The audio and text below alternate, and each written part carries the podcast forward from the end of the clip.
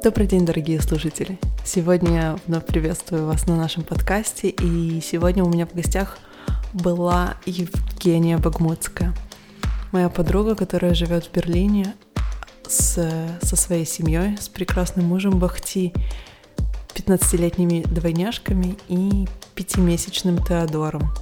Она как раз-таки пришла в гости ко мне с ним, и он периодически намеревался помешать нашему подкасту, и я думаю, что тут и там вы услышите на фоне его кряхтения.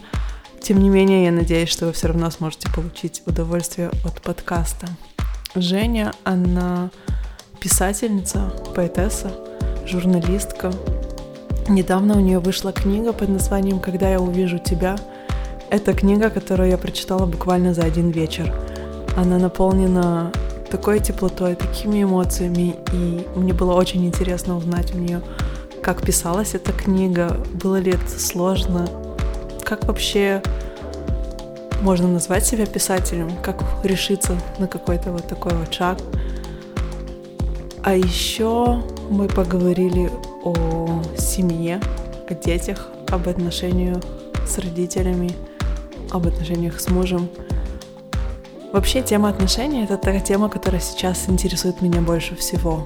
Она интересует меня... Наверное, она интересовала меня всегда, но сейчас это, я исследую ее наиболее глубоко, и поэтому я ищу людей, которые состоят в сложных отношениях, в длительных отношениях, в...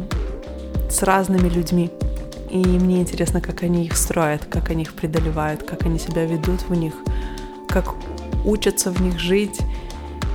Я читаю много книг и подкастов, само, слушаю на эту тему, но интереснее всего чужой человеческий опыт. Мы можем на нем научиться, может быть, не сделать сами каких-то ошибок, либо устранить какие-то проблемы намного быстрее, если мы знаем секрет а, или формулу, которая помогает их разрешить. И вот с Женей у нас как раз-таки такой разговор получился о родителе-дети со всех сторон. Он был очень интимный, и мы обе делились своими историями отношений с родителями, отношений с детьми. То есть у меня детей нет, но я очень часто наблюдаю других людей, и уже не такой интересный опыт, потому что своих двойняшек она родила в 21 год. То есть она была очень молодая. Это была незапланированная беременность. И вот сейчас у нее маленький сын Теодор, которому очень дол- долго шли. Это был очень желанный ребенок. Но она сама все рассказывает а, в подкасте. И я надеюсь, что вы найдете его для себя полезным. Может быть, видите себя. Может быть, какие-то инструменты, которыми пользовалась Женя в своей жизни, смогут быть полезными для вас. Наслаждайтесь. Это действительно очень интересная жизненная история. В последнее время ты очень много пишешь о материнстве. Мне интересно, что это для тебя значит. Я и раньше писала, на самом деле, много о детях, когда еще были времена ЖЖ, вот, когда росли мои девочки. А, мне это очень помогало на самом деле. Вообще написание — это такое, не знаю, как терапия, да? То есть ты пишешь, и ты какие-то вещи проговариваешь как будто бы вслух, и осознаешь как-то лучше. А когда родился Теодор, то есть девочкам уже было 14 э, с половиной лет. У меня совершенно все по-новому началось. Ну, то есть это какой-то вообще новый отчет. С одной стороны, у меня уже был такой большой опыт, а с другой стороны, все было как в новинку, ну, то есть как в первый раз.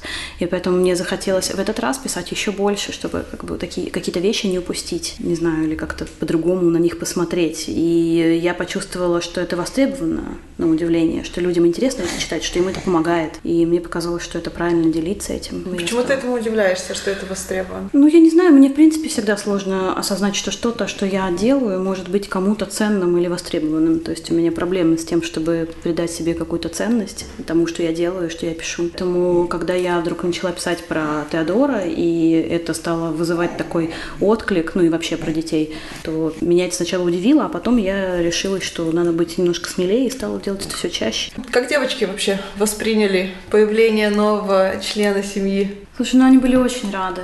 Когда мы им сказали, что я беременна, мы пошли все завтракать в кафе в субботу там, в воскресенье, и вот мы сказали за столом, что я беременна, то девочки плакали.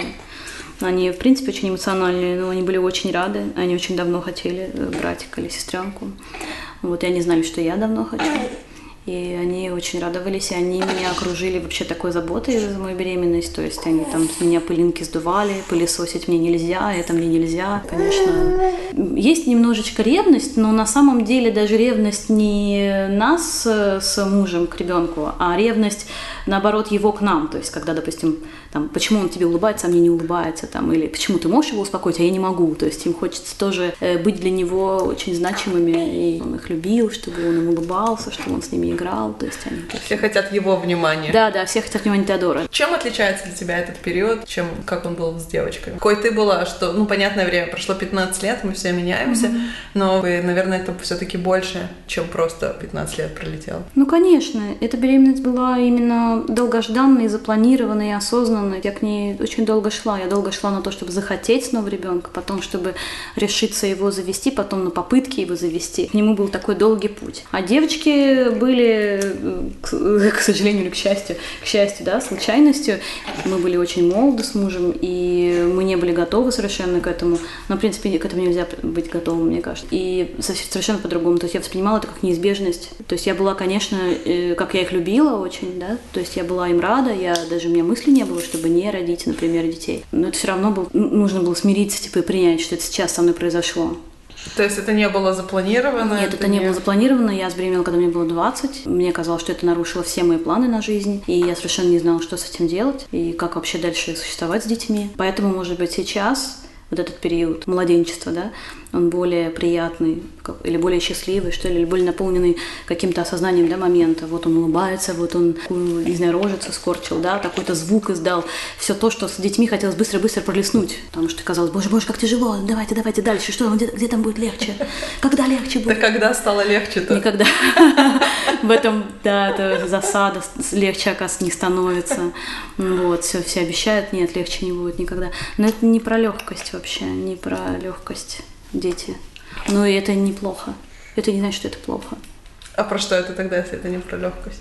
Ну, Ой. это, по-моему, понятно, что не про легкость, но мне не хочется говорить, что это про тяжесть тоже. То есть это не воз, который ты везешь. Нет, это просто, ну, это просто жизнь. Это, знаешь, это вот как вот есть люди, которые воспринимают все как какую-то, не знаю, там, боль, да, и э, страдания, а есть люди, которые воспринимают проблемы как вот, не знаю, дождь, снег, да, то есть, ну, идет дождь, ну, идет снег. Ну, вот сегодня я не поспал, завтра я там, не поел.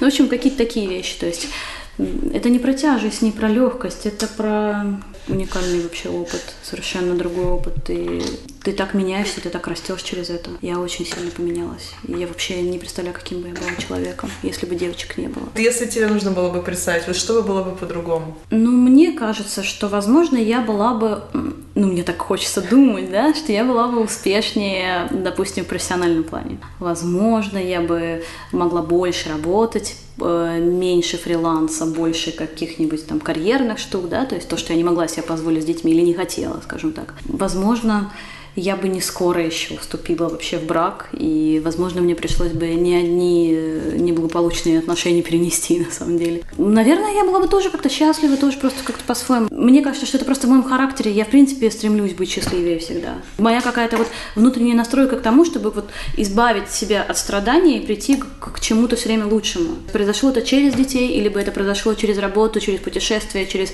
каких-то других людей, но это бы произошло. То есть просто это была бы другая какая-то жизнь. Мне очень нравится именно это. Что значит для тебя стремиться к счастью? Вот что, какие ощущения ты хочешь получить или получаешь, или умеешь вызывать у себя, и что тебе в этом помогает? Мне нравится делать счастливыми других людей. А, мне нравится заботиться о других людях. Поэтому, наверное, мне нравится эта версия, да, потому что здесь вот в этой версии много людей, о которых можно заботиться, то есть непаханное поле.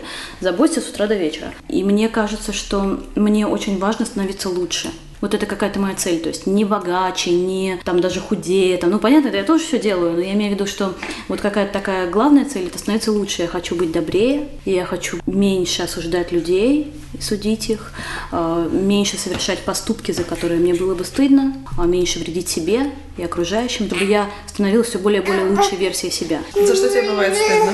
Ой, мне за много что есть стыдно. Очень много, очень много вещей. Я не уверена, что я когда-то даже прощу себе некоторые вещи. Хотя стоило бы. Может, я не права. Но сейчас мне кажется, что я могу себе сказать, что вот те вещи, за которые мне стыдно, это те вещи, которые совершала не я это какая-то какая-то другая я. Почему ты это говоришь таким образом? То есть это позволяет тебе как-то легче пережить этот стыд? Но что значит, Но нынешняя я бы эти вещи не совершала. То есть я это бы... что-то, что было в твоем прошлом? Да, я бы не говорила таких вещей, я бы так не поступала. И я рада, что мне все меньше и меньше есть чего стыдиться. Это тоже говорит о том, что я как-то все улучшаю в своей жизни, что я поступаю более правильно, что я не предаю ни себя, ни кого-либо, вот, и поступаю все более честно. А ты склонна сожалеть вообще о каких-то событиях, о каких-то происшествиях, словах? Ну, о событиях нет, но обвинять себя в чем-то, в каких-то поступках, вот все я сделала не так, это да, это склонно. Мне интересно про прощение, про тождествление даже какое-то, которое происходит, знаешь, типа это была не я, а вот сейчас это я. Э, я в какой-то мере согласна с тем, что мы все время эволюционируем. Но то, что позволяет мне на самом деле никогда не сожалеть, можно сказать, и в принципе достаточно снисходительно относиться к самой себе, это потому, что я себе говорю, что я по-другому тогда поступить не могла. Та такая, какая я была, с теми знаниями, которые у меня были, с теми чувствами, эмоциями, то, что я переживала, вот если бы я могла поступить по-другому, наверное, я доверяю себе, что я бы поступила по-другому, mm-hmm. я не могла. И это позволяет мне как будто бы вот отпускать и, сказать, вот в следующий раз мы проверяем, вот научилась я чему-то или нет. Mm-hmm. То есть есть в моей жизни грабли, на которые я наступала ну, много больше, чем один раз, да, однозначно. То есть ничему не училась, и надо было несколько раз постучать в одну и ту же дверь. Но в целом, как бы, вот что ты думаешь о таком подходе? Ну, мне кажется, это более зрелый даже подход, более спокойный. Просто, видимо, я очень сильно еще на себя зла за какие-то свои проступки. Такой фокус с неотождествлением, он помогает мне немножечко избавляться от этой злости. Ну, типа, немножко отпускать. Иначе, если я снова думаю об этом, что вот я так поступила, вот именно я, да, конкретно я, то я опять впадаю в эту грусть. Но веришь ли ты, что ты могла бы поступить по-другому? Нет, к сожалению, я не могла поступить по-другому. Мне это грустно осознавать, но не могла поступать по-другому. Я не видела других путей. Я не видела к себе других ресурсов. У меня не было сил на это. Я не настолько себя ценила, не настолько себя уважала, не настолько себе доверяла. То есть тебе кажется, что вот те поступки, которые какими бы они ни были, они шли из какого-то места слабости. То есть и чем сильнее ты становишься, тем из больше. боли. Они из шли боли. из боли, да. Мне было очень больно. Я лучше, когда я счастливее. Да, на самом деле это очень естественно. Это происходит со всеми. То есть, ну, очень много соци- социального, что в нас есть. Знаешь, оно одето на нашем ресурсе, на нашем каком-то энергетическом состоянии, когда мы находимся в плюсе. Вот как только мы начинаем уходить в минус, становимся там слабее, устаем, mm-hmm. нас раздражает все, как да, бы там да. жизни куча проблем. Очень хорошо об этом пишет Келли Магонигал вот в книге «Сила воли». Знаешь, она очень классно описывает механизмы силы воли, это созвучно вот с тем, с тем, что ты говоришь. Я знаю, что модель твоего материнства отличается от модели твоя мама была. Э, ты можешь в двух словах рассказать, в чем отличается и как у тебя получилось, вот, знаешь, не унести, не стать своей мамой своей, своим детям, потому что нам всем, когда мы маленькие, кажется, вот мы будем mm-hmm. совсем по-другому, но, к сожалению, с временем приходит, и люди говорят, нет, я такая же, как моя мама, или нет, я такой же, как моя папа. Вот. Да, мы часто повторяем сценарии, но это легче всего, это наименьший путь сопротивления, повторить тот же сценарий, который мы уже проходили. И, и также сложно не раскачать маятник, знаешь, типа не поступить противоположно. То есть, например, думаешь, а вот мама меня там, например, никогда мне ничего не покупала, а я буду все покупать ребенку, да, ну и опять выходит какая-нибудь mm-hmm. ерунда. Твой ребенок все равно потом идет к психотерапевту и рассказывает, как, значит, он не умеет ценить деньги, потому что мама слишком баловала. В любом случае пойдет к психотерапевту ребенок, чтобы ты не делал. То есть ты уже копишь на психотерапевта своим детям. Да, страховка, к счастью, в Германии есть, я думаю, покроет, если что. Ты знаешь, не то чтобы я сильно не хотела не быть э, моей мамой, у меня как-то немножко по-другому было. Я никогда не хотела замуж. Знаешь, там все представляют, там, допустим, замужество, белое платье, красивые свадьбы. Я хотела детей. Ну, то есть вот я как-то с детства себе представляла, что у меня обязательно будут дети. У меня мысль о том, что их не будет, она ну, как бы вообще мне Я не могла ее для себя принять. Не в 21 год, конечно, я хотела, и не двоих, но типа попозже, но я очень хотела детей. Для меня дети были вот каким-то таким способом вот это все нереализованное в детстве, вот эту всю любовь, которую мне не давали или которую от меня не принимали, э, всю ее, значит, им пихнуть. Понятно, что это было желание иметь детей из довольно эгоистичных да, побуждений. Но я так подумала, что, что если как бы побочный эффект этого эгоизма еще будет, что я как бы рожу счастливых и любимых детей, то как бы почему и нет, да? То есть они же от этого не пострадают. Я же не то, что их там прям залюблю сейчас вот. Такая невостребованная вот эта вот вся любовь, вот эта вся внутри меня, у меня ее прям много было. Я прям, я вообще очень любвеобильная была и в детстве, и сейчас. Я всех люблю, мне, мне вот надо куда-то все это вылить. Наверное, вот это выразилось в том, что я, э, когда забеременела, сразу двойни. От большой типа, любви сразу двоих. Побольше, побольше. Вот, всех могу обнять тут.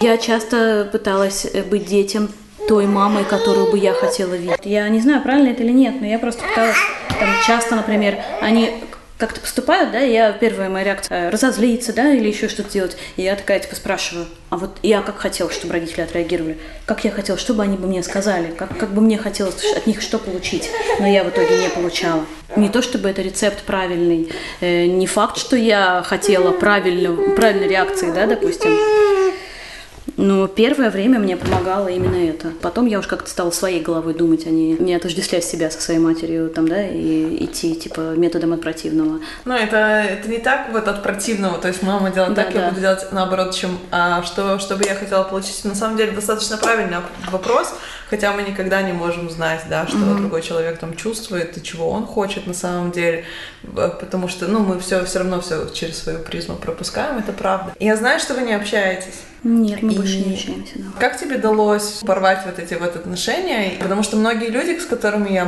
разговариваю, которые мне пишут, они говорят, вот родственники там сосут из меня кровь, э, выматывают душу, но это же родственники. Еще в культуре в русской есть такая да. тема, что мы русской... должны нашим э, родителям очень много и в русской и восточной, тем более, учитывая, что как бы я наполовину восточных кровей.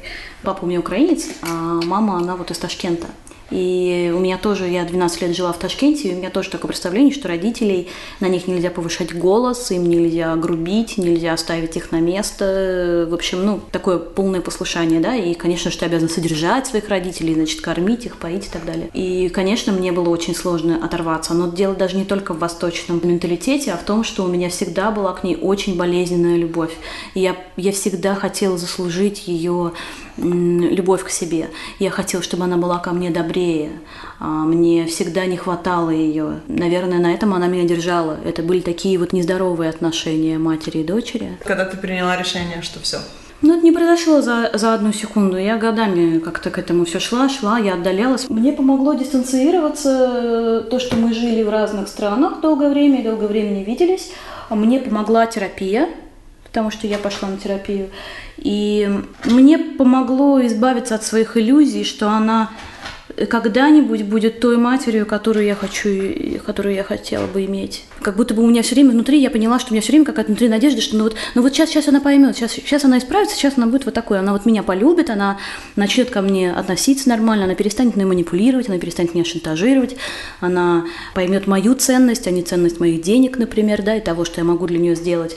Она начнет интересоваться моими делами, моим здоровьем. Я все думала, что вот сейчас, сейчас вот оно, ну, ну как, она же взрослеет же тоже. И терапия помогла мне избавиться от этих иллюзий. Я поняла, что ничего не будет по-другому. У меня большая-большая тоска по матери, которой она не может быть. И ну, и наши отношения, они все портились, портились, она очень непорядочно поступала, и в какой-то момент я поняла, что она причиняет мне вред, мне и моей семье, и я обрубила все концы. Я не знаю, это произошло, я даже не обдумывала это решение. Я вдруг поняла в какой-то момент просто щелкать что-то, и у меня что-то щелкнуло в мозгу, и я поняла, что больше я не могу сказать ей ни слова. Я не объяснялась, у меня не было никаких долгих разговоров, никаких прощальных писем, никаких точек над «и». Ничего не было. Ты, оказывается, когда вдруг больше не хочешь, чтобы этот человек присутствовал в твоей жизни, тебе не нужны никакие прощальные встречи для этого. Ты просто закрываешь дверь и уходишь. Вот, и я закрыла эту дверь. И Мне периодически до сих пор снится, что она пытается со мной общаться и пытается э, спросить, почему я так поступила, там, или мне иногда снится, что я ее простила и снова с ней общаюсь, и меня это очень во сне расстраивает, потому что я такая, ну я же приняла решение, я теперь я не хочу, это, это, это не мой выбор. Но я сейчас не представляю, чтобы мы снова общались, к сожалению. Я тоскую, но я тоскую не по ней. И ты ее не, не простила? Ну вот ты говорила, да, типа могли бы мы поступать по-другому. И я, я часто часто думаю, может, она не могла поступать по-другому, может быть, э, э, у нее не хватило, не знаю, там сил, здоровья или еще что-то. Почему она была ко мне так жестока? Мне кажется, знаешь, жестокость взрослых людей, вот это как ты говоришь, да, что ты сожалеешь о многих вещах, которые ты сделала из боли. И вот мы перестаем быть детьми, по крайней мере, вот это у меня процесс, который произошел, когда я поняла, что мои родители тоже люди. То есть у меня тоже накопилось очень много всяких и обид, ну, то есть у меня очень много к ним благодарности, у нас отличные отношения, то есть было очень много ощущения и боли, и обиды, то не дали, так не сделали, по-другому могли бы. В какой-то момент я, когда осознала, что моей маме было 22 года, когда она меня родила, и как она рассказывала, как в 25 она там отмечала в Юрмале, перелазя через забор с бутылкой мартини, оставив меня и мою сестру бабушки. И вот это было, она рассказывала эту историю, когда мне 25 исполнялось, и я не могла себе представить ее ситуацию. То есть я могла себе представить такую молодую, mm-hmm. жизнерадостную женщину, которая обременена двумя детьми, которая сама еще не узнала ни себя, ни мир, ничего, и ей нужно еще заботиться mm-hmm. о ком-то. Очеловечивание собственных родителей помогло мне их простить. То есть, понятное дело, что боль, она, возможно, как бы никуда не уходит, или какая-то обида, но это позволило мне сказать Блин, я вас понимаю. Я не знаю, как бы я поступила на вашем месте. Я не уверена, что я была бы лучше. А особенно, когда я сама не уверена, что я была бы лучше. Не могу себе этого не обещать, не, не сказать. Я должна чуть более снисходительно быть. Но у тебя другая история, потому что у тебя все равно получилось как-то быть лучше в этом плане. Или считаешь ли ты, что у тебя действительно получилось? Слушай, ну я сейчас тогда скривлю душу, если я скажу, что у меня не получилось быть лучше. Я никогда не била своих детей. Я никогда не оскорбляла их. Я никогда не поступала так, так, чтобы это каким-то образом угрожало бы их жизни. Ну, это, это прям ну, совсем лучше. Ну, это уже, это ну, это уже, да, какие-то какие да. такие основные вещи, да, какой-то фундамент, который как да. бы родители должны. Про такие нюансы там дали, не дали, где-то не там так сказали, где-то там, не знаю, комплексы какие-то навесили. Это я тоже. Я думаю, что я тоже своим детям как-то вольно или невольно. Наверняка какие-то потом они скажут, вот мама, значит, э, себя всегда критиковала, какая она толстая, поэтому мы тоже себя, значит, э, считаем толстыми, да, типа наша мама виновата. Невозможно невозможно не совершить ошибку. Но у меня претензии, они к очень Глобально. базовым вещам, каким-то таким, которые, ну, нельзя так поступать. Но нет оправдания этому. Нельзя избивать детей, нельзя их унижать нельзя их оскорблять. Нельзя говорить им, допустим, такие вещи, как ты свинья, ты неаккуратная. Ну так оскорблять нельзя никого, то есть это да, даже не то есть это даже это для детей просто это... о, человеческом отношении, это вообще не... В одном из наших конфликтов, я помню, я как-то ей сказала несколько лет назад, что, говорю, ты знаешь, говорю, ни один человек в моем окружении не позволяет себе так со мной разговаривать или так со мной поступать, то есть я бы э, любому человеку такие вещи бы не прощала, я бы сразу закрывала двери и все, то есть никогда бы в жизни. А тебе я всегда выдаю какой-то кредит. Вот такой, мол, типа, ну окей, ладно, и в этот раз типа, простим, и тут поймем, и тут, значит, выдадим еще суду, может быть, в этот раз исправиться, да но не сработало. Я не говорю, что прям вот все, что она делала, да, там было неправильно. Конечно, есть вещи, за которые я благодарна, есть вещи, которые я простила и поняла, есть вещи, на которые я готова прикрыть глаза, но также есть вещи, которые я никак не могу, не то что не простить, а, ну не могу оправдать. Ну то есть это вот как раз-таки это очень важный момент, мне кажется, что ты бы такого человека не терпела в своем Нет. окружении, если бы он не был твоей матерью. И Ни терпела так долго, потому что она была с тобой связана как... Потому что это мама. Нельзя же оставить маму ну, знаешь, это такой триггер. То есть я вообще не верю в родственные связи. Я считаю, что мне крупно-крупно повезло, что у меня классные родители и сестра, и что эти люди, они еще и моя семья, да? То есть как бы это прям такое большое везение, да. Что они есть, и они еще со мной родственными связями связаны. У меня даже папа в какой-то мере такой, то есть он верит вот в эти родственные связи. И... Кровь не вода? Да, да, да, вот это вот все, и что я должна познакомиться со всеми родственниками, которые mm-hmm. у нас есть по всему миру. Я, я с этим просто не согласна, потому что, знаешь, в какой-то момент я его спрашиваю, вот кому ты попросишь о помощи. Вот у тебя есть вот эти друзья, вот эти друзья, вот те друзья. И вот все те, кому ты говоришь, это важно, это ты же, они же последние, кому ты пойдешь просить о помощи. Да. Мне кажется, что это очень важный момент, когда помнить об этом. Что вот в какой-то момент мы уже сами можем выбирать людей, которые вокруг нас находятся. Да, но задача родителей все равно быть вот этим тылом Конечно. по умолчанию, понимаешь? Вот это то, что тебе типа изначально тебе даются, вот эти вот, да, там мама с папой, и вот они должны быть твоим тылом. Ты должен знать, что они тебя всегда примут всегда будут тебя любить, они могут на тебя сердиться, им может не нравиться то, что ты делаешь, но ты все равно их любимый ребенок, и они не обидят тебя, не причинят тебе боли, не причинят тебе зла, тем более намеренно. Да. Это должно быть такая какая-то, не знаю. Это установка по умолчанию, я с этим да. очень согласна. То есть мне кажется, что вот моя жизнь, она стала такой простой в какой-то мере, можно сказать. Именно потому, что я знаю, что они у меня тыл. То есть я могу всегда на них рассчитывать. И это, это круто. Я да. бы хотела так. Ну, я, я бы так такой родитель. Но пока не знаю. Еще время покажет. Ну, пока... Ты своей дочке разрешила в зеленый цвет волосы Слушай, пока им 15 лет будет, да, они, конечно, им мама самая лучшая, самая любимая, самая хорошая, что-то, что-то, мы, мы никогда на тебя не обижаемся, ты лучше всех. Но подожди, потом, я же не знаю, что они там за глаза говорят. А, но я хочу быть тем родителем, которым они могут прийти в беде. Я очень хочу, чтобы, если вдруг у них что-то случится, чтобы они могли прийти ко мне, чтобы они могли мне позвонить, если они окажутся в плохой компании или в плохом месте, чтобы они не боялись ко мне обратиться, чтобы они знали, что я не отрекусь от них, не скажу там, как ты могла так поступить или еще что-то. Э, вот, и я хочу, чтобы они всегда знали, что я на их стороне. Ну, я всегда на их стороне. Ты так очень, ну, тепло всегда пишешь об Ахти. Я знаю, что у вас очень крепкая семья. И у меня такой, знаешь, вопрос, было ли так всегда? Вот что ты считаешь важным для отношений? Как бы, да, в тебе очень много любви, ты готова ее раздавать всем, но все, все равно как, явно эти люди должны быть как минимум достойны, потому что ты умеешь выбирать. Слушай, так было не всегда мне кажется, как сейчас. Знаешь, вот я не очень верила в такие вещи, когда, допустим, типа там две половинки были созданы друг для друга, да, или что мы там идеально с Бахти подходим друг другу. Вот мне кажется, что если бы мы в тот период, когда было очень все сложно, если бы мы расстались, мы бы так и не узнали, э, что мы можем, вот, вот э, что у нас могут быть вот такие отношения, как сейчас. То есть мы не были созданы друг для друга, да, мы типа стали такими друг для друга. То есть мы выросли и смогли вот быть такими вот, как сейчас. Сейчас это моя половинка, но это не потому, что вот он мне был там предназначен судьбой, а потому что почти 16 лет мы вместе. И за эти 16 лет мы как-то смогли э, друг друга воспринимать и полюбить, понять и увидеть. Были очень сложные периоды. Были периоды, когда ну, я, например, хотела уйти. Были периоды, когда, мне кажется, мы оба были очень несчастны, вообще как, как в тумане все. Но мне лично в свое время очень помогло, что в какой-то момент я вдруг задумалась над тем, чего ему не хватает в этом браке. Не мне, я очень долго заламывала руки и все время говорила, типа, вот, а вот я бы хотела вот так, а почему меня не любят вот так, почему мне не делают вот так, вот я же женщина, я же хочу, вот я себе вот так это представляла, да, то есть я все, какие-то вот у меня были иллюзии, представления о браке, да, и я все расстраивалась, что Бахти этим представлениям не соответствует, что он не делает так, как мне хочется, он не создает мне те условия, которые бы я хотела. Вот, и я прям все расстраивалась из-за этого, ведь я же такая замечательная, да, а что же он? Вот. В какой-то момент э, была какая-то череда событий, которая заставила меня посмотреть по-другому на это. Я стала думать о том, а чего ему не хватает, а чего он хочет, а как он себе представлял брак. Он, может быть, тоже себе по-другому вообще все это представлял. У него тоже, может, какие-то были свои, там, не знаю, мечты, да, и иллюзии на этот счет.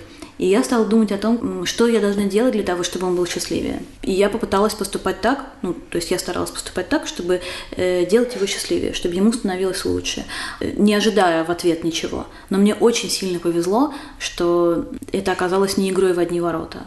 Мне очень сильно повезло, что он отозвался на это. Ты знаешь, мне кажется, что это не повезло. Мне кажется, что мы все отзываемся на такое, но просто мы сами редко готовы сделать вот этот первый шаг, что я буду бескорыстна, я готова ждать. Ты, кстати, сама пришла к этой идее? Ну да, это был какие-то, говоришь, череда событий. Например, вот был такой момент, я мужу этого не говорила, ничего, сейчас такая. Был такой момент, когда он поломал ногу. И он был такой беспомощный, и мне нужно было его искупать. И вот я его посадила в ванную, и вот его там нога на табуретке. И вот когда я купала его в ванной вот с этой поломанной ногой, и я вдруг поняла, что вот он мужчина, он на 8 лет меня старше, он сильнее меня, да, вот он весь такой, что он на самом деле очень беспомощный и нуждается во мне. Когда я поняла, что он нуждается во мне точно так же, как я в нем, что ему тоже нужно, чтобы о нем заботились, что он тоже не вечный, что он смертный, что у него ломаются ноги. Я думаю, что меня тогда это очень сильно встряхнуло. Я потом спустя время поняла, что вот был такой щелчок во мне. Иногда же бывает, что человек старается, старается в отношениях, а там в ответ нет ничего любви нет или еще чего-то нет, и ты ничего не можешь сделать. Все равно это какая-то игра двоих. А мне кажется, у нас изнач... ну, изначально мы были очень сильно влюблены, и там сумасшедшие, да, и, видимо, вот на... ну, он отозвался на то, что делала я, и это было просто какое-то вообще не знаю, такой переворот. Мы так изменились оба. Это не, не значит, что у нас до сих пор нет каких-то там конфликтов или претензий да, по поводу того, какие мы друг для друга. Но э, тогда все стало меняться в лучшую сторону. И становилось все лучше и лучше и лучше. Потом я пошла в терапию, это помогло мне какие-то вещи понять.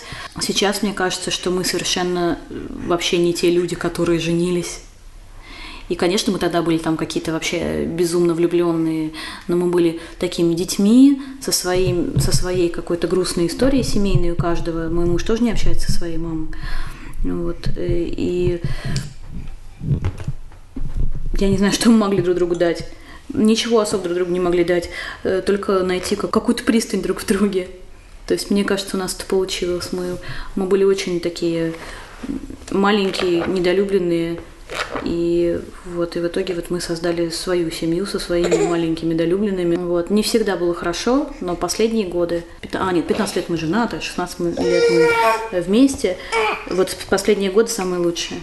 Хоть и говорят там после, через 10 лет брака, там что-то может быть, вообще самые лучшие эти годы, вот эти последние. Никогда так не было классно, как в начале не было даже. Мне кажется, что очень классно, когда ты сам себя знаешь. Вот когда ты начинаешь знакомиться с собой, ты готов познакомиться и с другим да. тоже. Ты как будто выходишь из... Ну, это я могу сказать, знаешь, меня нету 16 лет позади отношений, но я сейчас строю новые отношения.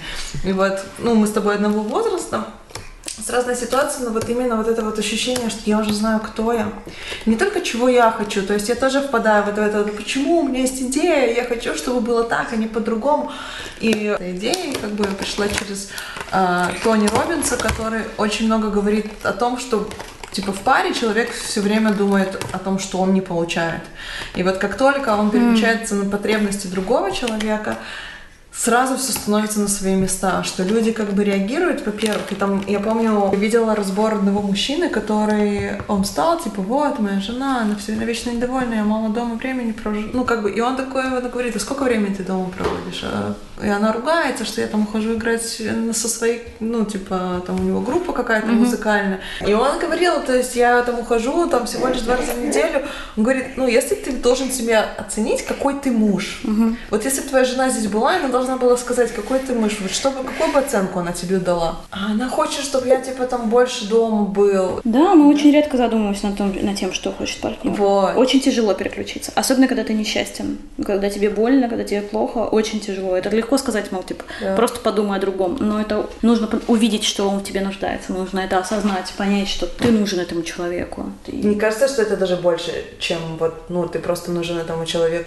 Особенно, знаешь, ты готов, ты такой, типа, ну ладно, я попробую, я чуть-чуть поделаю, а потом проходит два дня, ничего не меняется. Да. Ты такая, а я все, а ты ничего. Да, да, да. И, и тебя опять несет. То есть Да-да-да. вот именно, наверное, надолго. Я тебе и первый, и второй. Да, да, да. И ты какой. А он такой, я не просил, я всего лишь хотел тишины. Да-да. Понимаешь? Ну, то есть, как бы мы вообще не слушаем. Нам кажется, очень часто еще сами проецируем. То есть угу. я это по себе чувствую. Знаешь, иногда я хочу, чтобы меня обнимали, обо мне заботились, так я лезу обниматься и заботиться, а ему на самом деле посидеть там, не знаю, в тишине хочется, да. чтобы наоборот, и это будет для него и любовь, и забота, и все остальное. И это очень как бы классно это осознать и это поделать какое-то время и посмотреть, потому что он ему посоветовал, он говорит, возьми три месяца. Вот три месяца ты только ее нужды удовлетворяешь. И после этого, если прям совсем все не исправится в вашей жизни, тогда уходи. А обычно исправляется. Ну, но очень важно же начать делать это именно бескорыстно. Да. А не так, что, мол, типа так, ну ладно, сейчас я ему, значит, тогда все это сделаю, посмотрим, как он, будет он мне в ответ что-то делать или нет. Не ждать в ответ – это самое сложное. Я еще, знаешь, что я часто задаю себе вопрос, какой я хочу быть. И, и когда, если вот у меня уже вот здесь все сидит, я себя спрашиваю, а что в других отношениях будет по-другому? И вот пока я не могу ответить себе на этот вопрос, мне нету смысла никуда идти. Мне угу. лучше посмотреть, насколько я могу в этих еще что-то найти, так потому лучше, что да, и улучшить, и просто сделать по-другому. Потому что если я искренне не могу ответить на этот вопрос, ну вот что будет по-другому, то я, конечно же, как бы должна продолжать исследовать. То есть мне кажется, что на любом этапе просто понять, чего ты хочешь, и все время держать руку на пульсе. Хотя, знаешь, я не могу сказать, знаешь, что я там сторонник отношений любой ценой или сторонник mm-hmm. там расходов любой ценой, то есть сразу ну, да. что терпеть, иди. То есть мне всегда казалось, с одной стороны, что, знаешь, мне хочется новизны какой-то, а с другой стороны, мне в последнее время стало очень интересно, что это такое, оглянуться назад, например, как мои родители, которые mm-hmm. уже почти 40 лет вместе, и подумать, блин, мы пережили столько, потому что я знаю, да. что они как минимум два или три раза были на грани развода. Мне и... кажется, это все, все семьи, во всех семьях происходит. Это, это вообще неизбежно. Вы вдруг отдаляетесь или не понимаете друг друга. Но если вы в это, этот период переживаете, ну не просто типа там замяли и ладно, да, а если вы все-таки с этим периодом справляетесь, то это каждый раз такой, знаешь, типа новый level вообще отношений. Да, возникает новый уровень близости, то есть даже в своих как бы относительно коротких я могу точно сказать, что это вот когда тебе кажется, что все одно тлен, ты уже, ну как, оно лучше быть не может, что-то там кликает, что-то меняется, и получается, что, о, вау, не просто может, ну, круче становится, оно как будто бы, как бы действительно на новый уровень выходит. И это очень интересно. Я хотела тебя, знаешь, еще о чем спросить о твоей книге. Потому что, знаешь, вот когда ты мне ее подарила, и когда э, я, во-первых, прочитала ее просто реально за один день, э, очень такая милая, она легкая, это как раз то, что надо иногда мне выключиться, я постоянно читаю какие-то полезные книги, и мне хочется, Самая бесполезная книга в мире. Ну, знаешь, это не бесполезно, есть эмоции, есть мысли. Вот я читаю очень много мыслей, а мне нужно иногда почитать эмоции, просто чтобы их пропустить через себя таким потоком. Как хорошо. Да, Пользы никакой, но так приятно. Вот. Расскажи мне, как ты ее писала? Что тебя вдохновило ее написать? Ох, ну, я ее написала, я ее придумала, вообще сам замысел, типа, написания этой книги появился в какой-то момент, когда мне было очень хорошо, я была такая на море, на фестивале, все вокруг были молодые, красивые, музыка, и вот мне захотелось написать какую-то такую милую э, книгу, вот, которую вот так вот можно прочитать, да, за один день, значит, там, уютным вечером, ну и забыть, ну вот, чтобы было вот это вот приятное послевкусие, потому что все, что я писала до этого, я писала много стихов, и книги я тоже писала прозу, все это все это было довольно такое болезненное, страдание, все друг друга ненавидят, все друг другу изменяют, предают. А тут мне захотелось что-то такое вот хорошее. И я, значит, начала писать эту книгу. Я писала ее очень долго, с большими вообще перерывами. То есть у меня была эта идея, но я все, у меня все не было времени, потому что я очень много работала. Довела до ума я ее какой-то период жизни, когда вдруг оказалось, что мне не надо работать, а, и я могу заниматься чечу. Оказалось, что это очень сложно. Это очень сложно. Никогда до этого момента у меня не было такого периода жизни, когда я просто могу заниматься только тем, что я хочу, что мне нравится. У меня наступил вообще кризис, то есть я прям, меня колбасило, у меня что-то что, прям эмоции, я ходила на терапию, то есть мне было очень тяжело, потому что, оказывается, я не, не умела а, жить э, для себя. Я сначала жила с мамой и заботилась о ней, и о младших братьях и сестрах. Потом я буквально год жила сама, а потом я вышла замуж и снова заботилась о детях и так далее. И я не знала, как это, когда ты делаешь то, что хочется именно тебе, ради себя. Вот, и мне пришлось, значит, перейти этот, пройти этот период. Потом я снова вернулась к написанию этой книги уже с более какими-то новыми мыслями и знаниями о себе. Довольно быстро ее дописала, довела ее до ума, но никуда ее не отправляла. Мне казалось, что типа, ну кому это надо. Вот. А когда я уже была беременна Теодором, я поняла, что как бы было бы неплохо, значит, чтобы помимо нового ребенка у меня все-таки свершилась как бы такая моя главная мечта, чтобы я все-таки издала книгу. Может быть, в этот момент я пойму, что я действительно писатель, потому что писательство это единственное, чем мне на самом деле хочется заниматься. Вот. И это самое такое мое любимое занятие. Когда я писала эту книгу, в эти моменты я была очень счастлива. Я когда пишу, я э, вообще, то есть меня как будто бы нет. Я настолько растворяюсь в этом процессе. Я прям, у меня такой прилив сил, эмоций. То есть мне очень круто, когда я пишу, именно художественное, да, что-то. Когда я уже была беременна, я разослала эту книгу по нескольким издательствам. Одно мне внезапно ответило и решили ее издать. И я согласилась.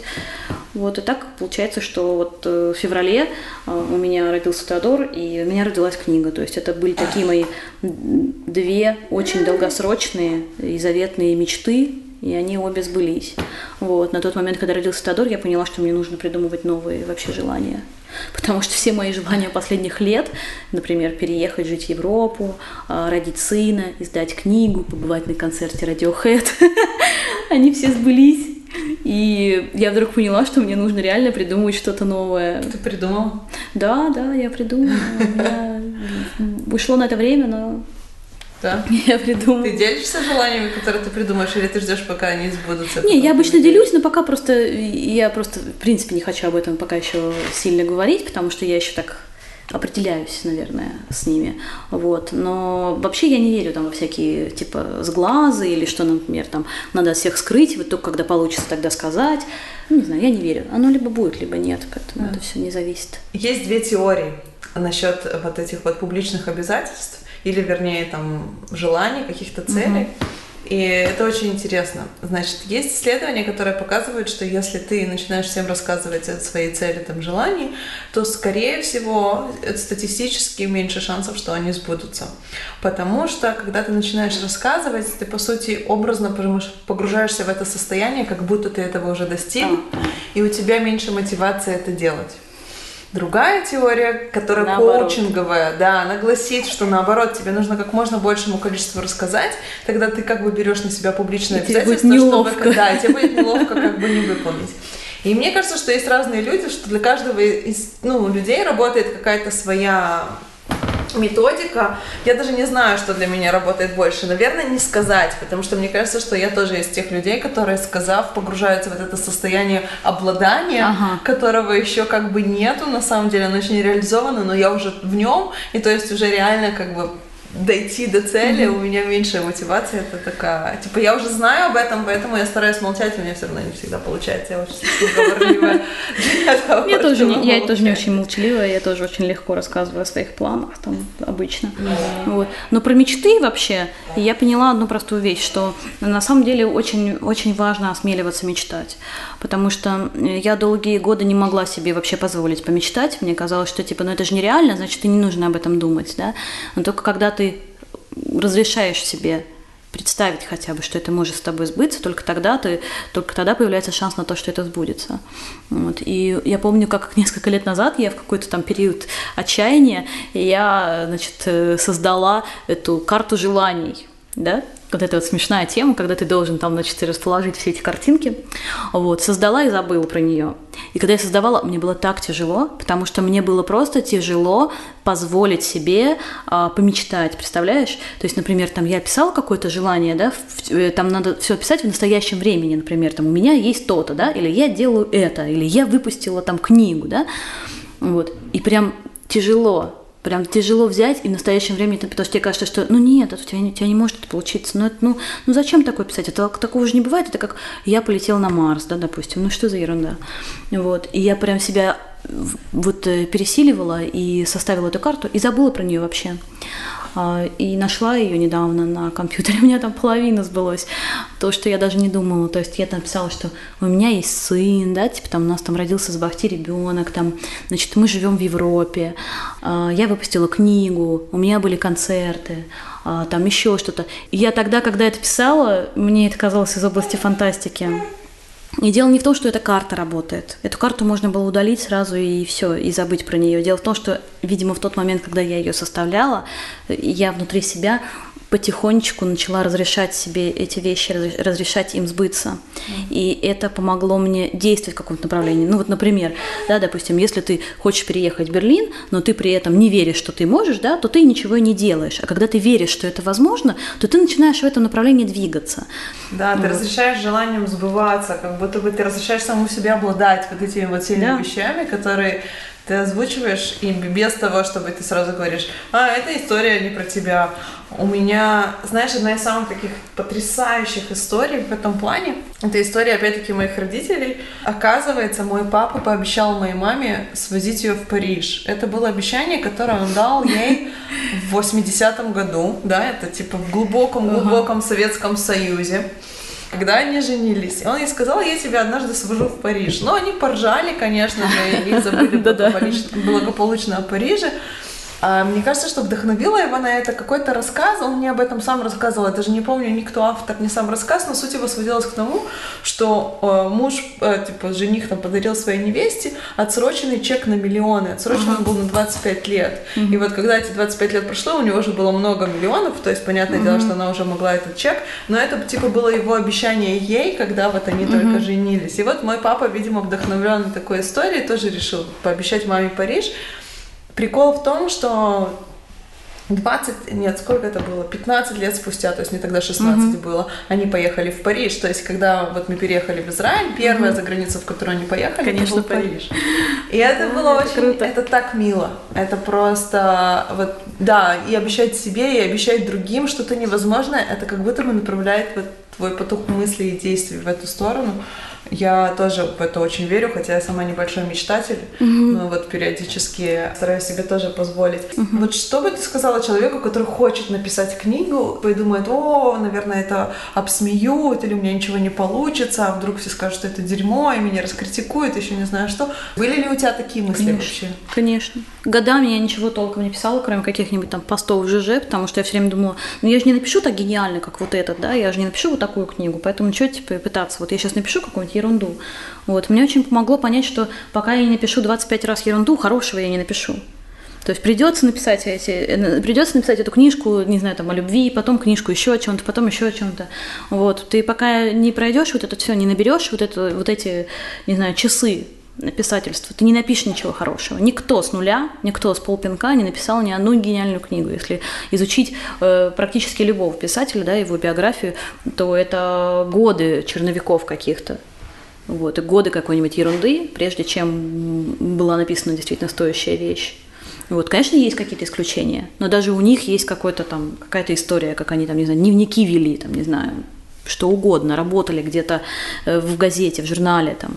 Вот. И я просто поняла, что если я не начну писать, то я никогда и не напишу хорошую книгу, прям очень хорошую. Я даже говорила тебе, да, мне вначале было стыдно говорить про свою книгу, про то, что вот это типа такой любовный романчик, да, я все время стыдилась, все время мне кто-то говорит, ой, я куплю твою книгу, я такая, да, ну это любовный романчик, это, это, это так глупо, я все время обесценивала ее. Ну, вот, а потом я в какой-то момент стала понимать, что, ну да, любовный романчик, но, но это было сложно написать, это не так легко, это не то, что я такая села, чай себе заварила, и опа, книга вышла. Э, у меня ушли годы на то, чтобы решиться вообще что-то написать.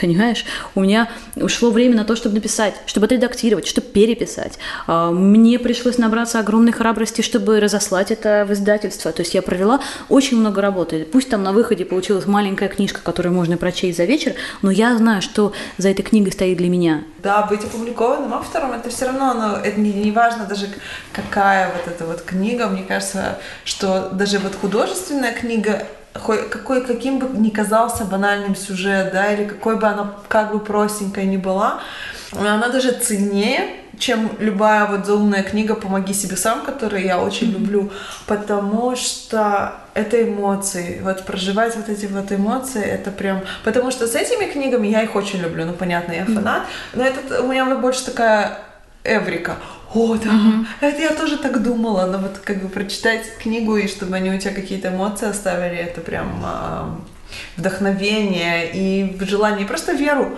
в хорошее, это такое возрождает mm-hmm. у нас. Может, кому-то просто это легко, может быть, кому-то написать такую книжку, это там, не знаю, неделя, да, может быть, кому-то не нужно, но я знаю, что я победила ради нее, понимаешь? Я знаю, какие страхи я победила, как я себе позволила назвать себя писателем. Я только сейчас э, могу писать где-то, меня зовут так, там мне столько-то лет, я писательница. И каждый раз я такая удаляю это слово, опять пишу, удаляю, думаю, ну, ну какая же, ну как... Я знаю, что, что это значит для меня. Это как бы самое важное. Ну окей, засмеют, да, я, я понимаю. Я, я знаю, что кто-то будет критиковать, что кому-то не понравится. Кто-то посчитает, что это какая-то ерунда. Как я могла, такая взрослая женщина, значит, написать какую-то сопливую любовную ерунду. Но для меня это большое событие. Это первый шаг. Это не последняя моя книга, я надеюсь. Поэтому я буду всегда очень нежно ее любить. То есть Понятно. увидеть свое имя на обложке книги, это, это очень дорого стоит. Это просто для меня было чем-то нереальным. Я думала, никогда такого не будет. Вот если бы тебе нужно было описать себя парочкой предложений, вот, ну, представиться, вот как бы ты это сделала? Что бы ты сказала? Кто ты? Ну, я Женя напряжение. Меня так прозвала подруга когда-то. Это, да, это про меня. Я напряжение. Я всегда в каком-то напряжении. Мне все время нужно что-то решить, что-то уладить, что-то улучшить, что-то исправить. И я все время недовольна чуть-чуть собой всем. Это неплохо и нехорошо, но вот я такая. Это вот. так странно, что ты это говоришь, потому что это примерно последнее, что я бы о тебе сказала, да? знаешь, и вот мы уже больше часа там говорим о детях, о том, сколько в тебе любви, о том, что ты написала книгу, о том, что вы переехали, как вы с мужем преодолевали проблему, и потом я тебе задаю вопрос, а как бы ты себя описала? Ты такая, я Женя напряжение, а я все время типа, типа в каком-то мандраже и все да. время что-то решаю. Ну я все через это делаю просто, вот все через это напряжение, все через это какое-то такое э, недовольство, все время через какую-то суету себя преодолеваю. Я я мама. Это ну, не, не так, знаешь, типа как в Инстаграме пишешь, типа счастливая мама и жена, да? Я не обесцениваю ни в коем случае, но я имею в виду, что для меня это очень важно. Это такая часть меня. Ну и я думаю, что я писатель. Я хочу быть писателем. Я хочу быть мамой писателем. И я я очень хочу быть хорошим человеком. И я надеюсь, что я остановлюсь. Но мне кажется, что я хороший человек. А что тебе для тебя значит быть хорошим человеком? Вот какой смысл ты вкладываешь в эти слова? Чтобы мне не было мучительно стыдно за себя, за то, что я делаю, что все, чтобы все меньше и меньше мне было стыдно, чтобы меньше и меньше вины я испытывала в этой жизни, и меньше стыда, все больше счастья, и благодарности. То есть я и так сейчас такая, но я все хочу больше, мне все мало. Я же напряжение. Мне все время недостаточно. У меня какое-то еще невероятное число планов, каких-то, да, там целей и желаний есть. Мне нужно увидеть, как вырастут все мои дети, как минимум. Написать несколько книг, не знаю, получить новую профессию. Я хочу заработать много денег, э, съездить во много стран. Ну, так странно, наверное, говорить. Но вот если бы в данный момент вдруг эта жизнь закончилась, то мне кажется, что она уже была бы не зря. Не из-за детей, а просто, ну, как бы мне кажется, что уже было бы все не зря, потому что, ну, я пришла вот от, как, от какого-то такого глубокого несчастья к глубокому счастью, которое есть сейчас у меня. И я никогда не думала, что я смогу преодолеть этот путь. Мне никогда и не снилось, что будет так хорошо, как мне хорошо сейчас. У тебя есть страх, что это закончится? Конечно. Особенно, когда оно зависит от людей, от их э, жизни. Но а в какой мере он зависит от них? То есть от, от того, какими они будут, или чтобы они просто были? Просто чтобы они были. Ну, ну да, это же, это же какой-то, это мой посыл, который для меня очень важен. Это строчка из стихотворения моего. Все вам прощу, об одном только умоляю. Будьте, пожалуйста, дольше, чем буду я. Это главное. Вы послушали мою беседу с Женей Багмутской и маленьким Теодором. Если у вас появились какие-то мысли, вы хотите оставить комментарии или задать вопросы мне или Жене, вы можете сделать это под постом на сайте Лена Дегтярь под fm.com или под постом в инстаграме Царапин. И желаю вам хорошей недели. Я жду вас следующий понедельник с новым подкастом.